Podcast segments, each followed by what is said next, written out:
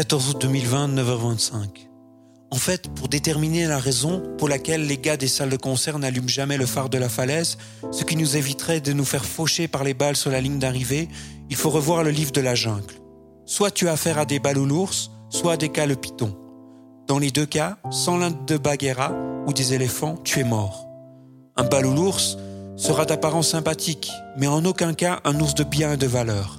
Quant à un cas il ne voit aucun inconvénient à être un témoin passif du génocide créatif de la plus grande communauté de musiciens du pays. Bien entendu, il ne peut nous accueillir comme personne n'achètera des billets pour venir nous voir en concert.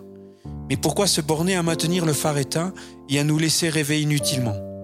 À ce sujet, je vous invite à identifier le seul lieu de concert de Paname, à nous aider à faire notre reality check en annonçant franchement la couleur sur leur site internet.